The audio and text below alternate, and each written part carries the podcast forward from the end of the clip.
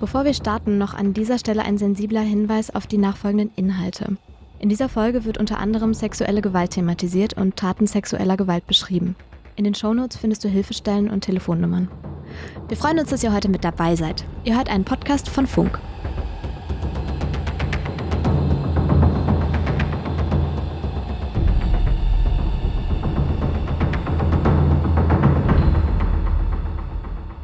Reynard S. vergewaltigte mehr als 100 Männer. Überführt wurde er wegen der Videos, die er während der Taten aufnahm. Warum gehen Täter dieses Risiko ein? Und wie gehen Opfer mit so einer Tat um? Hi und herzlich willkommen zu Der Fall, dem Kriminalpodcast von Funk. Hier sprechen wir über die Kriminalfälle aus der Reihe Der Fall, die ihr vielleicht schon von YouTube kennt. Uns interessieren die psychologischen Fragen, die dahinter stecken. Warum handeln Menschen, wie sie handeln? Was erzählen uns Kriminalfälle darüber, wie Menschen denken? Wir wollen wissen, was hinter dem Fall steckt. Ich bin Sarah Koldehoff, Journalistin und Psychologiestudentin. Mich interessiert deshalb besonders die Psychologie hinter den Geschichten. Darüber spreche ich heute wie immer mit der Kriminalpsychologin Lydia Benecke. Hi Lydia. Hallo Sarah. Wir haben aus der ersten Folge das Feedback bekommen, dass wir noch gar nicht so viel über uns erzählt haben. Deswegen dachten wir uns, wir holen das heute mal nach. Lydia, wer bist du und was reizt dich an dem Format? Ja, ich arbeite hauptberuflich als Kriminalpsychologin. Mein Kernarbeitsgebiet ist die Rückfallpräventionsbehandlung bei Sexual- und Gewaltstraftaten. Das heißt, ich arbeite mit Menschen, die wirklich schwere Straftaten begangen haben. Mich fasziniert aber auch die Frage, warum es eigentlich schwere Straftaten gibt und schon immer gab, solange es Menschen gibt. Und dadurch, dass wir daran forschen, was die Ursachen sind, können wir Straftaten auch verhindern. In unserem Format finde ich sehr interessant, dass wir uns nicht nur über die Hintergründe schwerer Straftaten unterhalten, sondern auch über andere spannende gesellschaftliche Themen, die wir mit Hilfe psychologischer Erkenntnisse wirklich auf einer wissenschaftlichen Basis gut erklären können. Und ich finde, die Welt zu verstehen auf der Grundlage von wissenschaftlichen Erkenntnissen, das ist etwas, was für alle Menschen total spannend sein kann. Ja, voll, das denke ich auch. Ich komme ja ein bisschen weniger aus der Praxis noch als du. Ich befinde mich nämlich ja, wie ich gerade schon gesagt habe, noch in meinem Studium. Ich studiere Psychologie im Master, bin damit jetzt fast fertig und mache seit meinem Abitur außerdem auch noch Journalismus, weil mich eben diese Verbindung zwischen Forschung und Erklären total interessiert. Für den Podcast wurde ich von Funk angesprochen und äh, tatsächlich bin ich gar nicht so der klassische True Crime Fan, weil mir das manchmal nicht genug in die Tiefe geht. Aber das ist auch der Grund, warum mich jetzt dieses Format total reizt, weil wir eben das Erzählen von den Kriminalfällen verbinden können mit den wissenschaftlichen Hintergründen. In unserer ersten Folge ging es ja um Umweltaktivismus.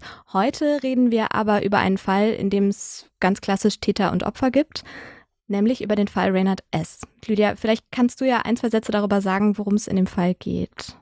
Es geht heute um einen Fall, der sehr viel Aufsehen erregt hat weil das, was hier abgelaufen ist, nicht besonders häufig in der Öffentlichkeit und in der Gesellschaft thematisiert wird. Es geht um einen Mann, der zahlreiche andere Männer vergewaltigt hat. Also zwar Kriminalfall mit Täter und Opfer, aber eben dann doch ganz anders als das, was man öfter in der Öffentlichkeit mitbekommt. Genau, und weil viele Menschen sich offenbar kaum oder sogar gar nicht vorstellen können, dass Männer von einem Mann vergewaltigt werden. Unter anderem deswegen hat dieser Fall auch wirklich sehr viel öffentliche Aufmerksamkeit erhalten, als dann der Gerichtsprozess lief und klar wurde, wie viele Männer Opfer wurden und auch wie diese damit umgegangen sind. Genau, vielleicht gehen wir aber noch mal ganz an den Anfang zurück. Also heute geht es um den Fall Reynard S. Wie du gesagt hast, ein Fall, der ganz Großbritannien echt in Aufruhr versetzt hat. Denn Reynard S. ist der für die meisten Fälle verurteilte Vergewaltiger des Landes. Anders als bei vielen anderen Vergewaltigern waren Reynard S. Opfer allerdings ausschließlich Männer. Heterosexuelle Männer, denen er vor Clubs auflauert. Überführt wird er erst, als eines seiner Opfer während der Tat zu Bewusstsein kommt. Als die Polizei dann das Handy des Studenten untersucht, finden sie hunderte Videos, die zeigen, wie er bewusstlose Männer vergewaltigt. Vor Gericht leugnet Reynard S. seine Taten und behauptet, der Geschlechtsverkehr sei einvernehmlich gewesen. Die Männer hätten sich nur bewusstlos gestellt. Doch seine eigens aufgenommenen Videos und die Aussagen seiner Opfer sprechen eindeutig dagegen. Von mindestens 206 Opfern sind allerdings nur 48 dann auch bereit, gegen ihren Vergewaltiger auszusagen. Trotzdem wird Reynard S. wegen mehr als hundertfacher Vergewaltigung und weiteren Vergehen verurteilt, sodass er wahrscheinlich den Rest seines Lebens in Haft bleiben wird. Hier ist ziemlich interessant, dass obwohl ja die Situation für die Männer, die auch durchaus proaktiv von der Polizei angesprochen wurden, hier eine Anzeige aufzugeben, relativ gut war, weil diese Männer bekamen die Bestätigung, dass ihnen geglaubt würde, weil man ja auch wirklich harte Fakten hatte, nämlich zahlreiche andere Geschädigte und auch das Videomaterial. Und obwohl sie von einer Verurteilung des Täters ausgehen konnten, haben sich ja die meisten Männer entschieden, nicht anzuzeigen. Was gerade in diesem Fall natürlich die Frage aufwirft, was hat dazu geführt?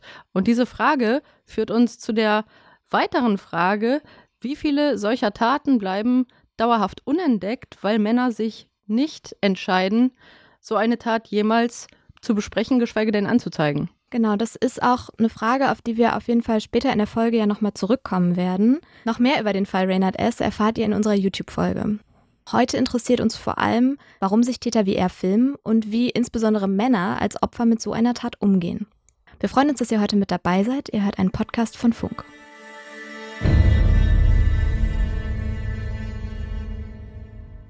Reynard S. wohnt im Zentrum von Manchester. Abends stylt er sich und spricht vor angesagten Clubs junge, stark alkoholisierte Männer an.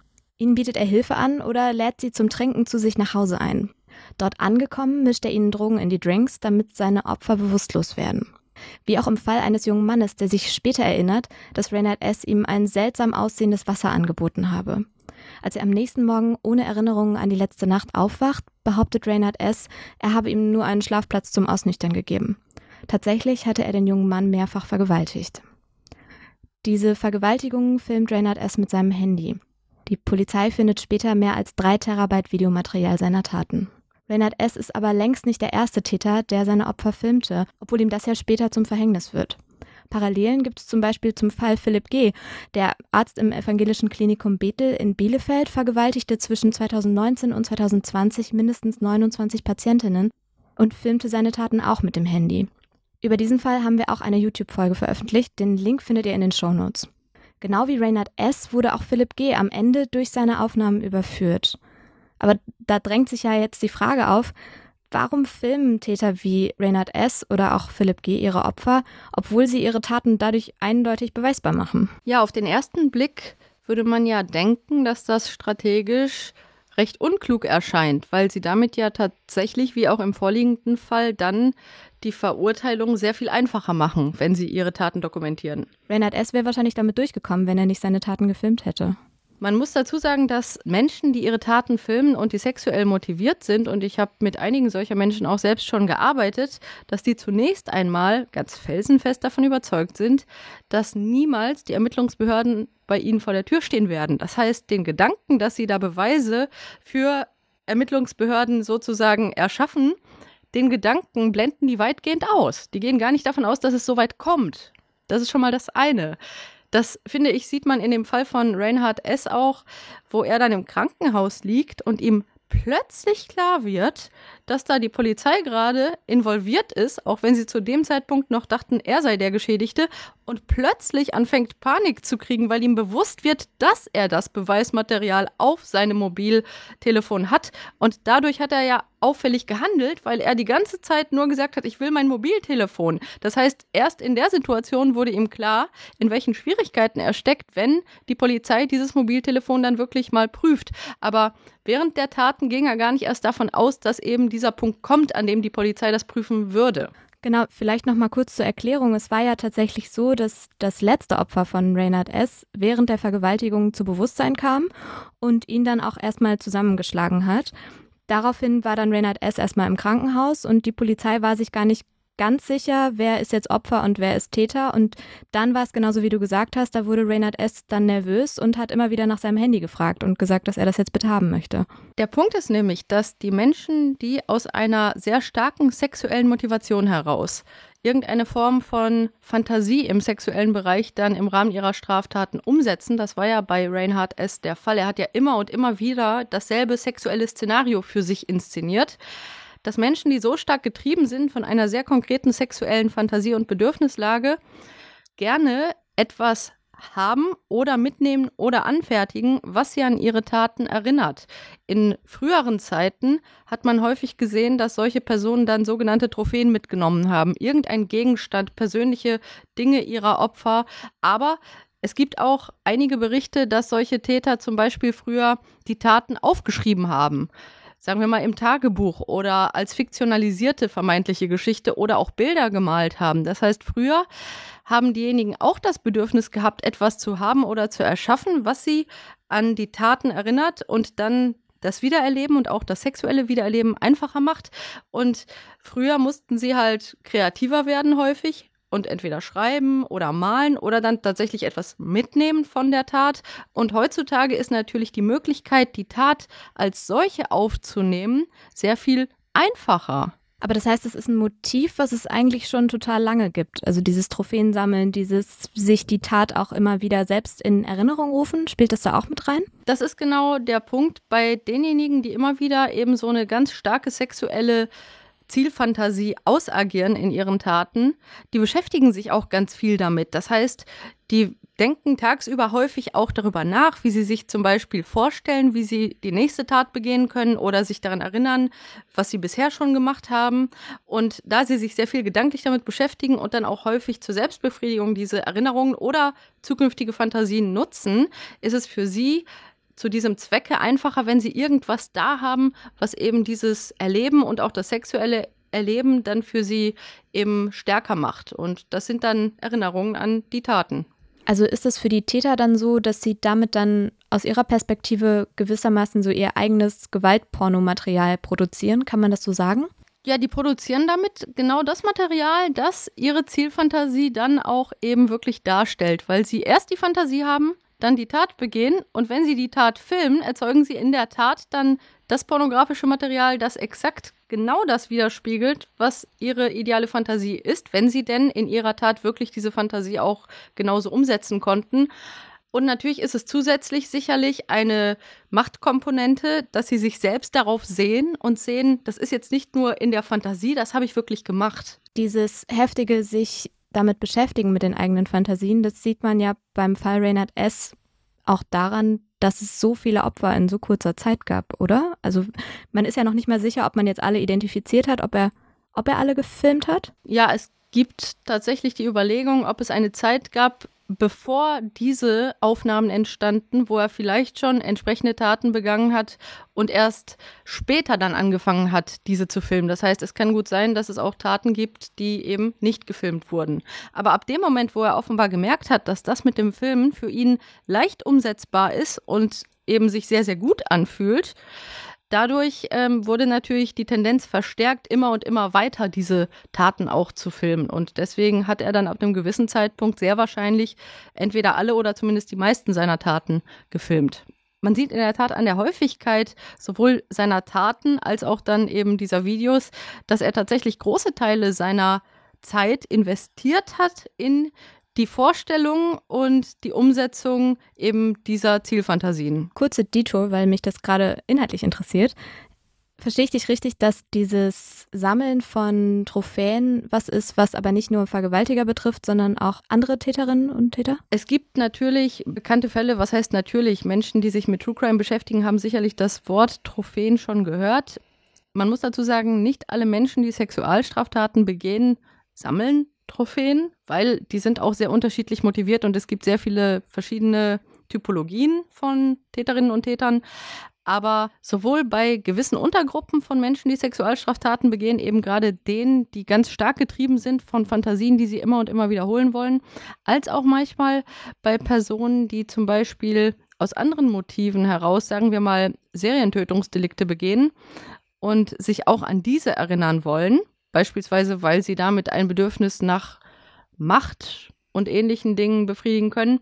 Bei solchen Tätern gibt es halt diese Gruppe von Menschen, die sehr gerne Erinnerungen sammelt und dann entsprechend auch in, ja, ihre Bedürfnisse dadurch nochmal in der Fantasie und in der Erinnerung auslebt. Mhm. Und damit dann aber ja auch ausblendet, dass einem das dann hinten raus echt zum Verhängnis werden kann, wie jetzt ja auch im Fall von Reynard S., dem ja anscheinend erst im Krankenhaus dann so richtig klar geworden ist, oh scheiße, da existieren jetzt gerade diese Handys und wenn die in die Hände der Polizei geraten, dann ist es mit mir vorbei. Egal mit welcher Art von Täterinnen und Tätern ich bisher gesprochen habe, ich arbeite hauptsächlich mit Männern, aber manchmal habe ich auch weibliche Personen, die zum Beispiel Sexualstraftaten begangen haben, aber ich habe überwiegend männliche Personen, die Sexual- oder Gewaltstraftaten begangen haben. Aber egal, welche dieser Personen ich je gefragt habe, Die haben immer gesagt, jetzt mal ehrlich, wenn ich erwogen hätte, dass ich überführt werde, hätte ich es ja vielleicht nicht gemacht. Natürlich gehe ich davon aus, dass ich nicht erwischt werde. Das ist die Grundlage für die Entscheidung, was auch immer für eine Tat zu begehen.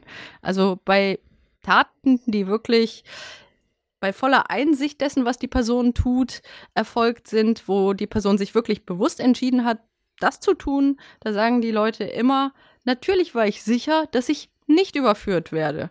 Äh, das ergibt total Sinn, wenn man so drüber nachdenkt. Ich habe auch mal gehört, dass die Täter, die dann tatsächlich mit so einem Kalkül reingehen und irgendwie dann überlegen, wie sie möglichst nicht geschnappt werden, dass das tatsächlich die allerwenigsten sind. Ja, also es gibt schon welche, die mehr oder weniger Planung reinstecken in eben die Überlegung, wie schaffe ich es nicht überführt zu werden. Also einige konzentrieren sich so sehr auf die Bedürfnisbefriedigung, dass sie mehr oder weniger alles andere ausblenden und andere erwägen schon, okay, worauf sollte ich achten?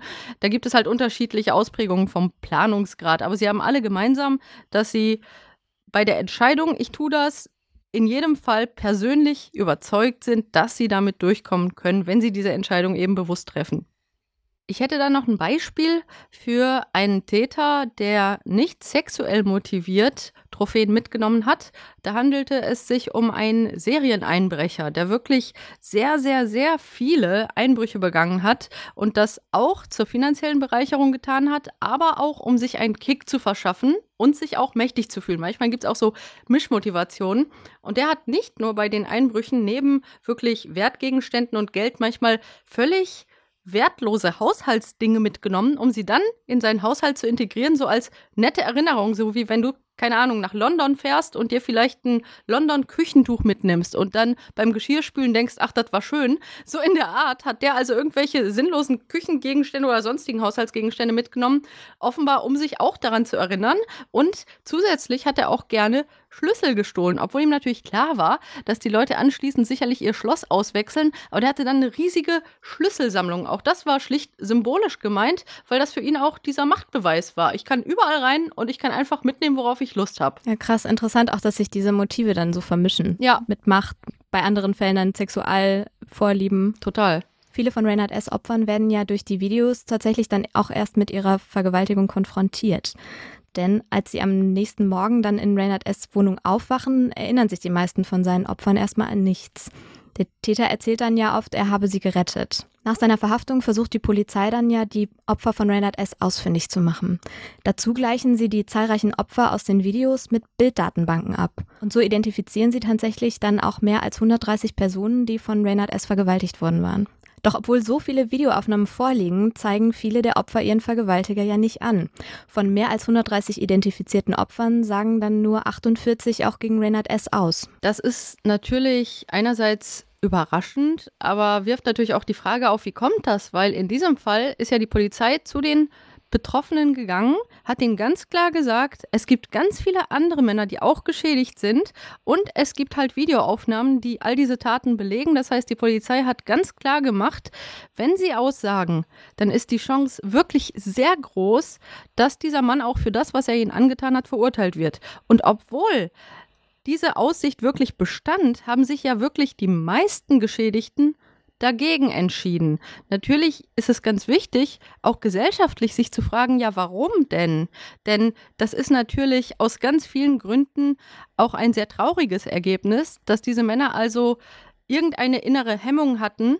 Und die Frage ist, wie könnte man auch männlichen Opfern dabei helfen, dass sie sich dann in so einer Situation eher dazu durchringen, dann doch auch die Aussage zu machen. Mhm. Also es ist ja so, dass Männer deutlich seltener Opfer von Vergewaltigungen werden, aber auch prozentual, also wenn man diesen Unterschied rausrechnet, ihre Vergewaltiger dann auch viel seltener anzeigen.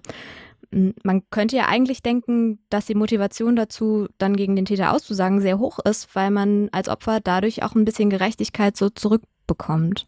Das wäre natürlich eine Komponente, die man sich vorstellen kann. Aber einerseits ist natürlich bei dem Aussagen zu einem Sexualdelikt, das eine Person dann auch erlitten hat, erstmal psychisch eine Belastung damit verbunden. Also die Person muss versuchen zu erklären, was sie erinnert. Sie muss sich wieder in diese Situation begeben und sich dazu äußern. Allein das kann ja schon mal sehr, sehr emotional belastend und schmerzhaft sein. Und eine zusätzliche Belastung kann dadurch natürlich entstehen, wenn die Person dann auch noch befürchtet, dass ihr nicht geglaubt wird, dass sie vielleicht sogar mitbeschuldigt wird. Was haben sie vielleicht getan, dass es dazu gekommen ist? Und allein die Vorstellung vielleicht, dass einem nicht geglaubt wird und dass man selbst dann plötzlich beschuldigt wird, was falsch gemacht zu haben, kann so beängstigend und unangenehm sein, dass das vielleicht dazu führt, dass Menschen sagen, ich werde mich dieser Belastung nicht aussetzen.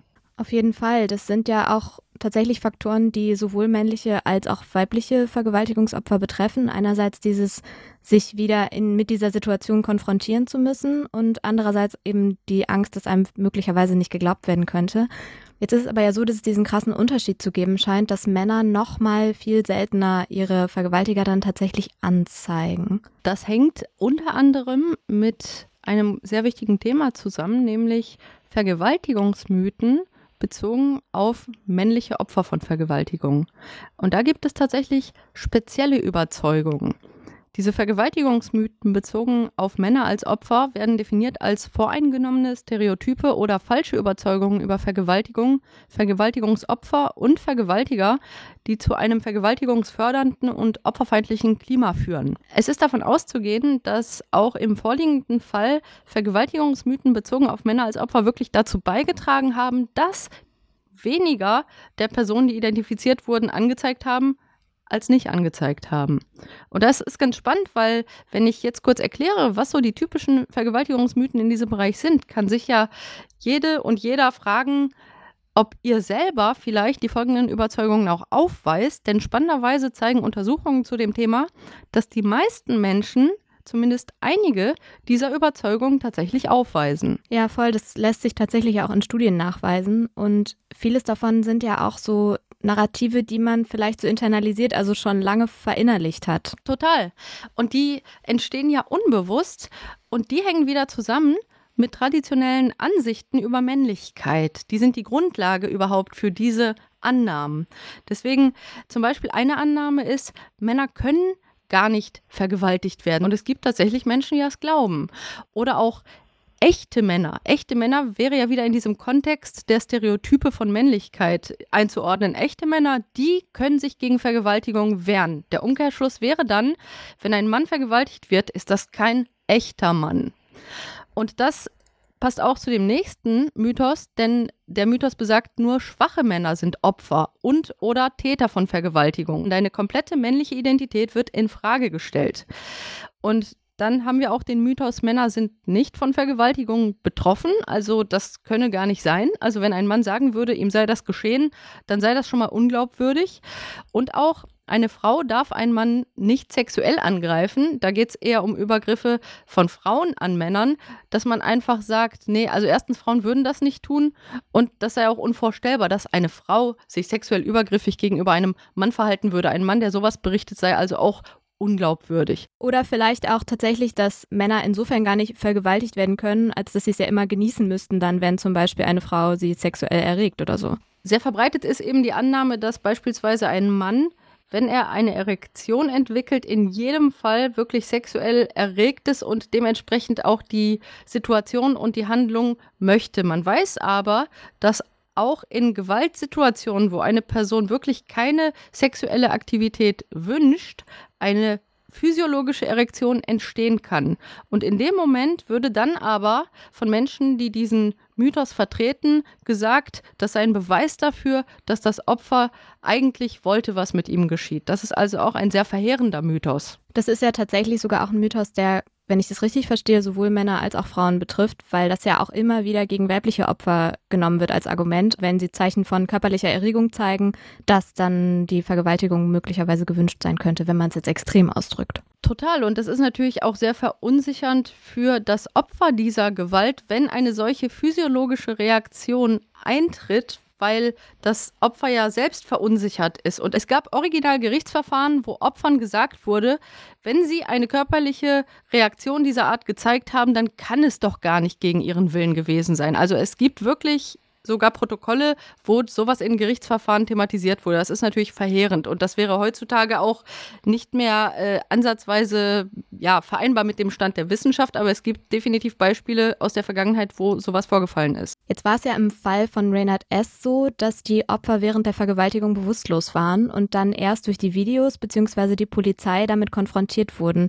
was mit ihnen geschehen ist. Die Opfer waren ja aber größtenteils heterosexuell kann es vielleicht auch sein, dass es ein Mythos ist, wenn man von einem Mann vergewaltigt wird, dass man dann automatisch auch homosexuell sei? Tatsächlich gibt es äh, diese Art von Mythen, die unterstellen, dass eben ein Mann, der so etwas erlebt, entweder homosexuell sei oder durch diese Situation gewissermaßen spontan homosexuell würde. Natürlich offensichtlich absurd, aber solche Mythen gibt es auch.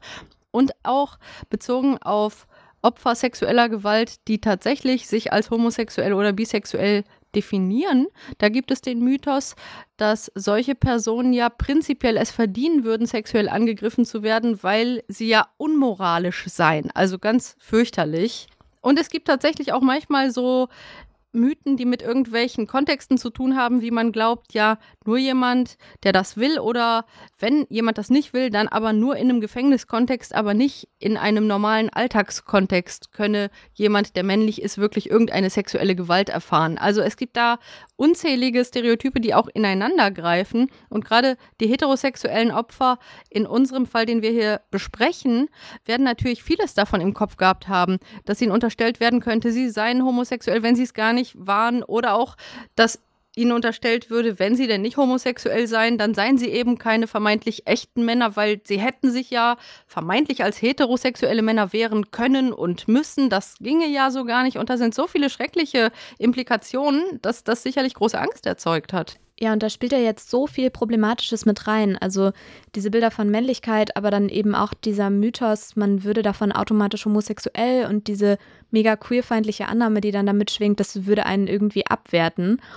Oder eben die Annahme, dass man sich wehren könnte, auch wenn man wie im vorliegenden Fall unter Drogen gesetzt wird. Und das sind ja alles Sachen, die einen dann wahrscheinlich davon abhalten, sich auch nochmal so damit auseinandersetzen zu wollen. Total. Und da sind wir aber eben bei dem wichtigen Punkt, dass diese Mythen alle schon eine Folge sind von sehr starken Männlichkeitsvorstellungen, die sehr verbreitet sind. Also eben Vorstellungen von Männlichkeit bedeutet stark zu sein, durchsetzungsfähig, sexuell dominant und auch heterosexuell.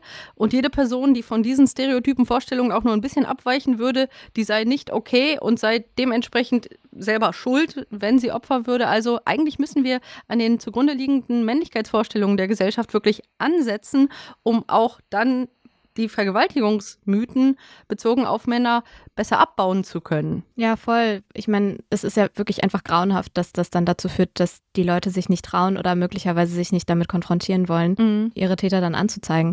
Es gibt ja tatsächlich auch Studien, die gezeigt haben, dass Männer im Schnitt häufiger an solche Mythen dann auch glauben, was natürlich das Problem dann nochmal verschlimmert. Ja, das ist eben das große Problem. Und immerhin muss man sagen, dass der Fall von Reinhard S. in Großbritannien dazu beigetragen hat, dass eine Diskussion über auch solche Annahmen, die verbreitet sind in der Gesellschaft, überhaupt angestoßen hat. Und wenn das wenigstens ein wenig vielleicht zum Abbau dieser geführt hat, wäre zu hoffen, dass vielleicht zukünftige Fälle dieser Art schneller aufgedeckt würden, weil vielleicht doch die männlichen Opfer sich eher trauen würden, das dann auch anzuzeigen. Auf jeden Fall. Und ich meine, die Mythen, über die wir jetzt gesprochen haben, sind ja auch welche, die echt viele von uns so internalisiert haben. Wahrscheinlich nicht alle gleich viel, aber zumindest oft in Grundzügen, glaube ich, wenn man mal ehrlich zu sich ist. Tatsächlich ist es ja auch so, dass ganz lange noch in Serien es so dargestellt wurde, dass wenn jetzt eine Frau einem Mann sexuelle Avancen macht, der Mann das aber gar nicht will, dass es nie so dargestellt würde, als wäre das jetzt ein Übergriff. Total. Also gerade auch wenn ich darüber nachdenke, was ich so in meiner äh, frühen Jugend gesehen habe an Filmen, das wurde tatsächlich als Witz oder als Verführung dargestellt. Und das ist natürlich sehr, sehr gruselig, wenn man bedenkt, welche Implikationen das hat für männliche Personen, die auch Opfer von sexuellen Übergriffen durch Frauen werden, womit ich auch in meinem Arbeitsbereich schon öfter zu tun hatte. Das habe ich auch mal in einer der Fallsendung explizit thematisiert, dass männliche Personen dann im Rahmen ihrer Aufarbeitung ihrer Sexualentwicklung berichteten von sexuellen Situationen, wo sie selbst noch Kinder waren und wo deutlich ältere weibliche Personen, Teenagerinnen oder auch wirklich erwachsene Frauen explizit sexuelle Handlungen an ihnen begangen haben, was Missbrauchshandlungen waren. Und die selber haben zwar gesagt, ah, das war irgendwie eine komische Situation oder eine eklige Situation, peinlich, so, das waren die Worte, aber die haben nicht gesagt, eine Frau hat mich missbraucht. Und wenn wir darüber sprachen, haben die ganz oft gesagt, aber Frauen können doch gar nicht Sexualstraftäterinnen sein. Frauen missbrauchen doch nicht. Das kann doch gar kein Missbrauch sein. War doch eine Frau. Und das zeigt wirklich, wie tief auch diese Annahmen verwurzelt sind. Ich finde es aber total interessant, dass bei Frauen und bei Männern als Täterin oder Täter dann so ganz unterschiedliche Vergewaltigungsmythen zum Tragen kommen. Also dass wenn Frauen sexuelle Übergriffe an Männern verüben, dass dann so Sachen kommen, zum Beispiel wie, ja, du musst es doch genießen, wieso, ist doch super, das möglicherweise als Verführen abgestempelt wird.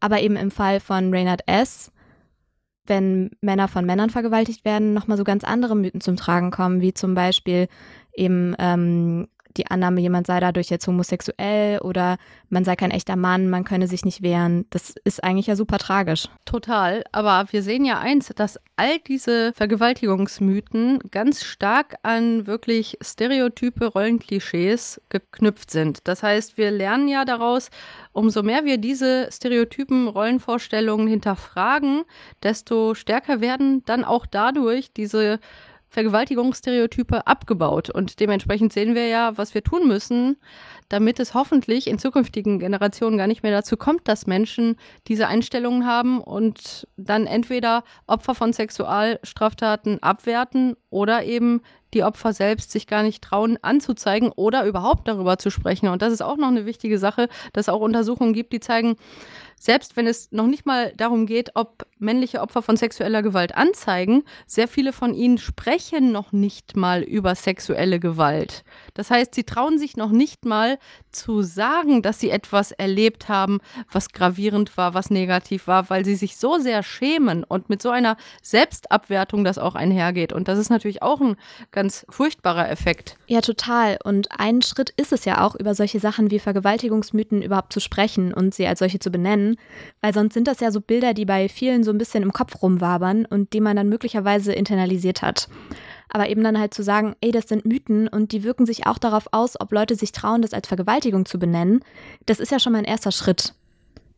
Tatsächlich ist es aber ja eben auch so, dass es selbst in der Forschung, über die wir ja jetzt ein bisschen geredet haben, es wenig Forschung noch gibt zum Thema Vergewaltigung von Männern. Natürlich ist es auch mega wichtig, zur Vergewaltigung von Frauen zu forschen, die ja statistisch gesehen auch viel öfter Opfer von Vergewaltigung werden. Das steht überhaupt nicht zur Diskussion. Aber zur Vergewaltigung von Männern gibt es eben laut WissenschaftlerInnen trotzdem noch zu wenig Forschung.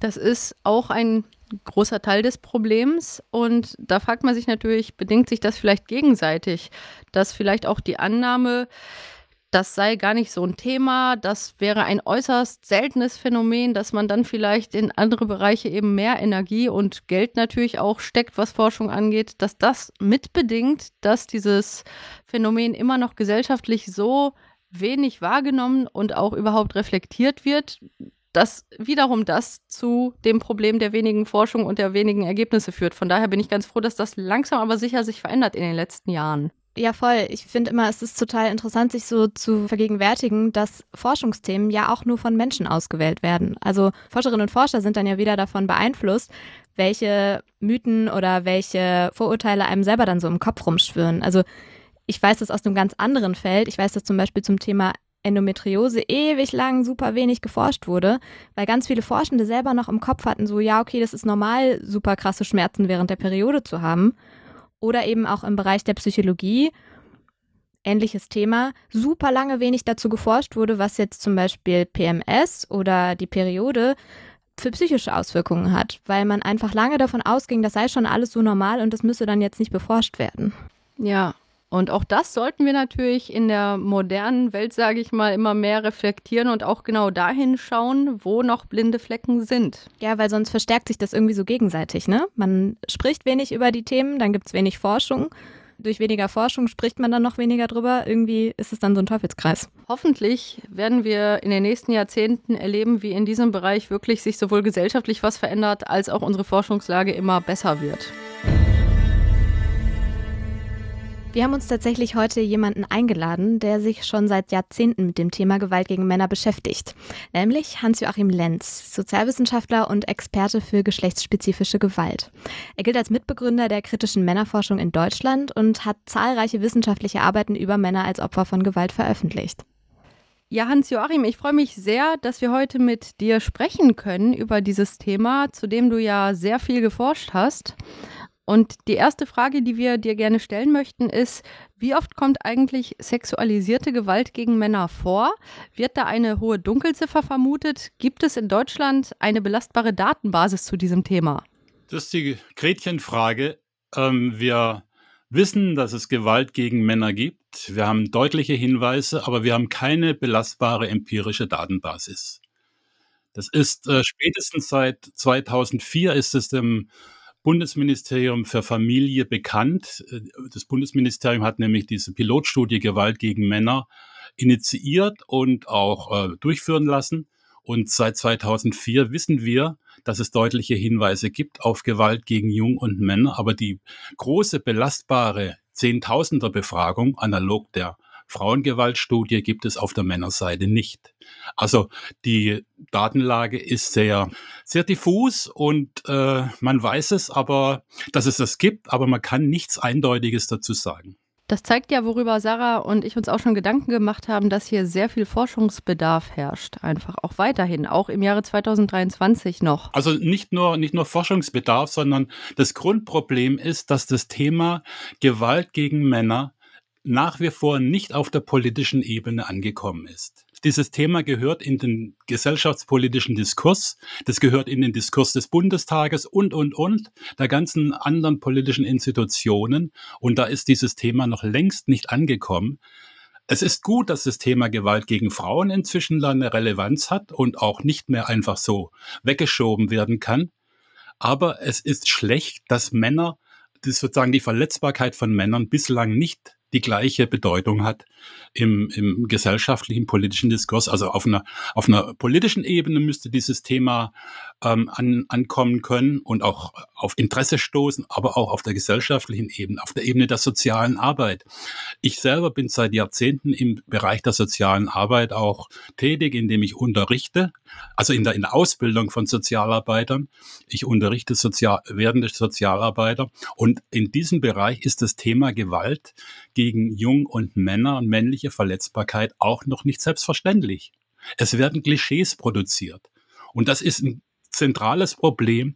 Die Klischees, die wir von Männern, von Jungen haben, äh, für, führen dazu, dass wir die verletzbare Seite nicht sehen, sondern wir, wir fantasieren, wir assoziieren sozusagen den Mann als Täter, als den Starken, als den Mächtigen. Das ist auch eine Seite von Männern, aber es gibt auch eine andere Seite, die verletzbare, und die wird nicht, die ist nicht so gut wie nicht sichtbar. Die ist erst dann sichtbar, wenn der Mann zum Täter wird. Also das bringt mich zu einer ziemlich steilen These, dass ich sage, die männliche Verletzbarkeit interessiert erst dann, wenn der Mann sich zuvor als Täter in Szene gesetzt hat. Und je krasser diese Täterseite sich sozusagen zum Ausdruck kommt, umso eher kriegt dann der Täter Hilfe. Aber wenn ein Mann nur als Opfer in Erscheinung tritt, interessiert niemand. Das ist wirklich eine ja, spannende Thematik. Ich arbeite ja mit hauptsächlich männlichen Sexual- und Gewaltstraftätern.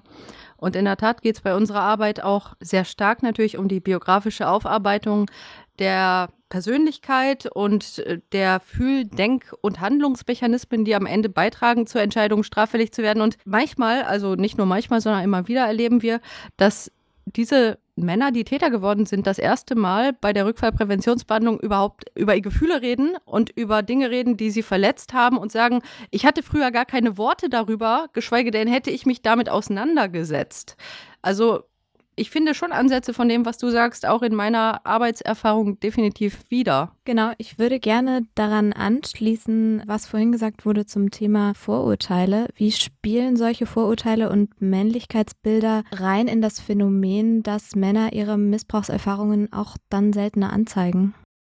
Ja, das sind die Mechanismen, wie Männlichkeit in unserer Kultur funktioniert. Als Mann darf ich eigentlich nicht meine verletzbare Seite zeigen, sondern ich muss, ich muss die verbergen. Wenn ich ähm, diese verletzbare Seite zeige, dann gelte ich bei den anderen als Weichei, als nicht belastbar, als nicht leistungsfähig. Also das ist, das ist das Problem. Also die Männlichkeit ist in unserer Kultur sehr stark mit dem Leistungsprinzip verwoben. Und äh, sobald ich nicht in der Lage bin, die erforderliche Leistung zu erbringen, und das heißt auch die Leistung, dass ich nicht über meine Gefühle spreche, sondern dass ich funktioniere. Es geht um, um, um, um, um das Männlichkeitsverständnis, also wie Männlichkeit konstruiert, konstruiert ist. Und das wird äh, in unserer Kultur, also im Kontrast zu, zu, zu Frauen, zu Weiblichkeit eben anders konstruiert. Bei Frauen, Frauen wird sozusagen in der Konstruktion die, die äh, verletzbare Seite, die wei sogenannte weiche Seite, weibliche Seite zugestanden und den Männern wird sie abgesprochen. Ich finde das total interessant, weil es ja eigentlich wieder ein Bereich ist, in dem Männer überhaupt nicht von diesen tradierten Männlichkeitsbildern profitieren, sondern im Gegenteil eher dann darunter leiden. Das sehe ich auch so. Und der Geschlechterdiskurs, den wir seit einigen Jahrzehnten hier, hier haben, der ähm, geht bisher sehr stereotyp vor. Mein Gedanke ist der, wir brauchen einen Geschlechterdiskurs, der öffnet, der nicht verschließt und abgrenzt, sondern öffnet und die Verletzbarkeit von Frauen und Männern gleichwertig sieht. Und diese Gleichwertigkeit, die ist noch lange nicht da, aber ohne diese Gleichwertigkeit, Männer und Frauen sind gleich verletzbar, weil sie Menschen sind. Und diese Perspektive ist bisher in diesem Diskurs überhaupt noch nicht vorhanden. Und wir brauchen dringend diesen Diskurs. Wenn wir uns nicht weiter verrennen wollen in diesen äh, klischeehaften Zuschreibungen. Sarah und ich, wir haben uns jetzt vorhin schon, bevor wir das Gespräch mit dir begonnen haben, Hans-Joachim, etwas darüber unterhalten, dass eben Stereotype zu Männlichkeit sehr stark die Grundlage bilden für Vergewaltigungsmythen bezogen auf Männer, die vergewaltigt werden. Das spielte hier in dem Fall, über den wir sprechen, eine große Rolle. Und so wollten wir dich auch nochmal fragen, wie würdest du denn erklären, warum auch viele Männer selbst an diese Vergewaltigungsmythen glauben, die ja auch zum Schaden von Männern gereichen, wenn sie denn Opfer von sexueller Gewalt selbst auch werden? Ja, weil sie keinen Zugang zu ihrem Innenleben haben. Das ist ein Teil dieser, dieses, dieser Männlichkeitskonstruktion, dass der Zugang zum Innenleben, zu den inneren Empfindungen abgetrennt ist wenn ein Junge nicht früh schon auch lernt, dass auch seine Inseite sein darf, also die, die, die, der Zugang zum Innenleben, die Gefühle sein dürfen, dann spaltet er diesen Zugang ab. Und er wird im späteren Leben dann äh, zwar funktionieren, aber ohne einen tieferen Zugang zu sich selbst. Also es, es geht eigentlich darum, dass, dass eine, wenn ein Mann durch einen anderen Mann vergewaltigt wird, dann wird dieses ganze Phänomen homosexualisiert. Also es wird sozusagen davon ausgegangen, ein Mann, der von einem anderen Mann vergewaltigt wurde, das ist ein Homosexueller, der wollte das ja, der wollte das ja. Und wenn er es nicht gewollt hätte, hätte er sich ja gewehrt. Es wird sozusagen dem Opfer unterstellt, dass er selber verantwortlich ist für das, was passiert ist, dass er selber provoziert hat. Und das ist ein ganz zentraler Mythos und die Verletztheit nicht sichtbar werden darf. Also die wird, bleibt verborgen. Und da, da kommt natürlich dann der ganze Aspekt der Scham auch mit rein. Das ist natürlich ein, ein, ein, ein Makel, wenn ein Mann einen anderen Mann ähm, ähm, vergewaltigt, er demütigt ihn und das Opfer äh, schämt sich, schämt sich. Es ist nicht besprechbar. Es, es gibt auch gesellschaftlich ja keine Orte, wo das gehört werden wollte, weil man sich es gar nicht vorstellen kann. Es wird erst dann gehört, wenn der Mann dann selber Straftäter geworden ist und dann vielleicht äh, im Rahmen seiner Therapie dann anfängt, äh, äh über, über die Vorkommnisse nachzudenken, die, die bei ihm in seinem Leben passiert sind. Und dann wird es auf einmal besprechbar. Und solange er aber nicht als Täter im Knast sitzt, gibt es gar keinen Anlass, dass irgendjemand sich darum kümmert. Das passt auf jeden Fall zu meinen Arbeitserfahrungen, was du sagst. Wenn die wirklich sagen, wäre ich jetzt nicht hier in dieser Situation und Institution, dann hätte ich niemals über Dinge, die mich verletzt haben, ob sexualisierter oder anderer Natur gesprochen. Und wohin wir kommen müssen, dass Männer, wenn ihnen Gewalt angetan wurde, wenn sie vergewaltigt wurden oder andere Formen von Gewalt, dass sie da auch wirklich früher schon, bevor sie selber zum Täter werden, eine Chance haben, gehört zu werden und auch Hilfe zu bekommen. Ich finde es auch so perfide, wie dann auch diese wie du gerade gesagt hast, Homosexualisierung dieser Tat damit reinspielt, weil es ist so, hinten, stimmt hinten und vorne nicht. Natürlich wünschen auch sich homosexuelle Personen nicht vergewaltigt zu werden, genauso wenig wie sich heterosexuelle Frauen wünschen, von Männern vergewaltigt zu werden. Also da spielen irgendwie so viele ähm, Stereotype und auch Queerfeindlichkeit ja noch mit rein, Männlichkeitsbilder und so. Das ist, äh, finde ich, ganz schockierend irgendwie. Was mich jetzt nochmal interessiert hätte, wäre, ähm, du forschst dazu ja schon seit langer Zeit. Hat sich denn was verändert und was muss sich weiterhin verändern? Also das Thema Gewalt gegen Jung und Männer ist als wichtiges Thema in, in der Forschungslandschaft noch nicht wirklich angekommen. Es sind einzelne Studien, die dieses Thema aufgreifen, aber es müsste äh, eine ganz andere Relevanz bekommen. Wir haben ja die gute Situation, dass es schon jetzt in den letzten 20, 30 Jahren auch entwickelt mit ganz viel politischem Druck, dass es da ein breites Unterstützungsangebot für Frauen gibt, zum Beispiel 750 Beratungsstellen und Unterstützungsangebote. Für Männer gibt es zwei oder drei. Und laut Kriminalstatistik ist jeder fünfte Fall von häuslicher Gewalt ist, ähm, da ist ein Mann betroffen. Also die Relevanz dieses Themas müsste noch weiter nach vorne kommen und müsste noch mehr Anerkennung kriegen. Ja, auf jeden Fall. Wir hatten vorhin auch schon ein bisschen drüber gesprochen, dass die, ähm, dass es manche gibt, die sagen, die Forschung zum Thema Männer und Vergewaltigung ist zehn Jahre hinter der von Frauen und Vergewaltigung. Vielleicht sogar noch mehr. Vor fünf Jahren habe ich mal formuliert, das Thema Gewalt gegen Männer ist gegenwärtig an dem Stand wie das Thema Gewalt gegen Frauen in den 80er Jahren. Alles klar, dann vielen Dank für das total informative und interessante Gespräch und auf Wiedersehen.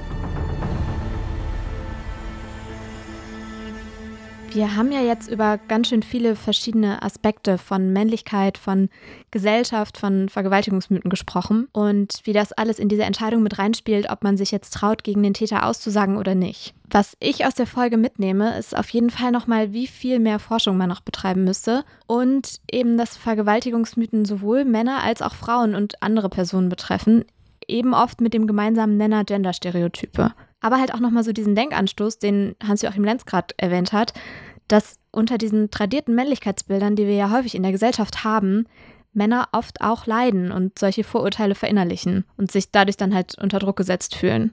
Und dann auch einen gewissen Zugang zu den eigenen Vorurteilen und Emotionen erst nochmal lernen müssen. Ja, ich finde auch wichtig, dass wir jetzt auch mit dieser Sendung hoffentlich viele Menschen zum Nachdenken bewegen über dieses Thema. Denn wenn ich so überlege, wie auch der gesellschaftliche Stand zu Geschlechterstereotypen und zu sexueller Gewalt vor 20, 30 Jahren war, ist ja jetzt schon vieles weiter und es sind viele positive Veränderungen eingetreten, aber gerade in dem Bereich, über den wir heute gesprochen haben, ist noch sehr viel zu tun und man muss ja erstmal sich bewusst werden darüber, wie viel da noch zu tun ist, damit wir dann alle daran arbeiten können, dass auch dieser wichtige Bereich in den nächsten Jahren sowohl was die Forschung als auch was die gesellschaftliche Haltung angeht, sich dann auch weiterentwickelt, damit unsere Gesellschaft für alle Menschen auch immer besser wird. Ich glaube, ich werde da jetzt im Nachgang von dieser Folge echt nochmal über einiges länger nachdenken. Und in der nächsten Folge sprechen wir ja über den Fall Anastasia Bifang. Das ist schon wieder ein ganz anderer Fall. Absolut. Hier geht es um eine Bundeswehroffizierin, die auf Tinder angab, auf der Suche nach Sex zu sein und deshalb vor Gericht landete. Dass in der heutigen Zeit nicht monogames Sexualverhalten solche Folgen haben kann, finde ich ziemlich erstaunlich. Das ist also ein wirklich sehr spannender Fall, an dem wir eine Menge über verschiedene Vorstellungen bezogen auf Sexualmoral erkennen und daraus auch lernen können. Absolut. Und umso mehr freue ich mich auch auf die nächste Folge. Für heute war es das aber erstmal. Mach's gut und bis zum nächsten Mal. Tschüss. Ciao. Das war ein Podcast von Funk, von ARD und ZDF. Seid ihr oder Menschen, die ihr kennt, Opfer sexueller Gewalt geworden? Falls ja, gibt es Hilfe für euch. Wir haben in den Shownotes Hilfsangebote verlinkt. Wenn euch der Fall Bethel, den wir vorhin erwähnt haben, interessiert, findet ihr dort auch den Link zum Video über den Fall. Wenn ihr außerdem Bock auf aktuelle Themen und Perspektiven habt, hört doch mal in den Funk-Podcast Was die Woche wichtig war rein. Dort gibt's jeden Freitag eine kurzweilige Zusammenfassung der wichtigsten Nachrichten aus der vergangenen Woche. Immer mit ExpertInnen, die für euch einordnen, was gerade ebenso wichtig ist. Den Link packen wir euch auch in die Show Notes. Auf dem Der Fall YouTube-Kanal findet ihr außerdem noch weitere Folgen. Falls ihr Fragen habt, findet ihr dort auch den Community-Tab, unter dem ihr uns erreicht. Oder ihr schreibt uns einfach eine Mail unter derfall.funk.net.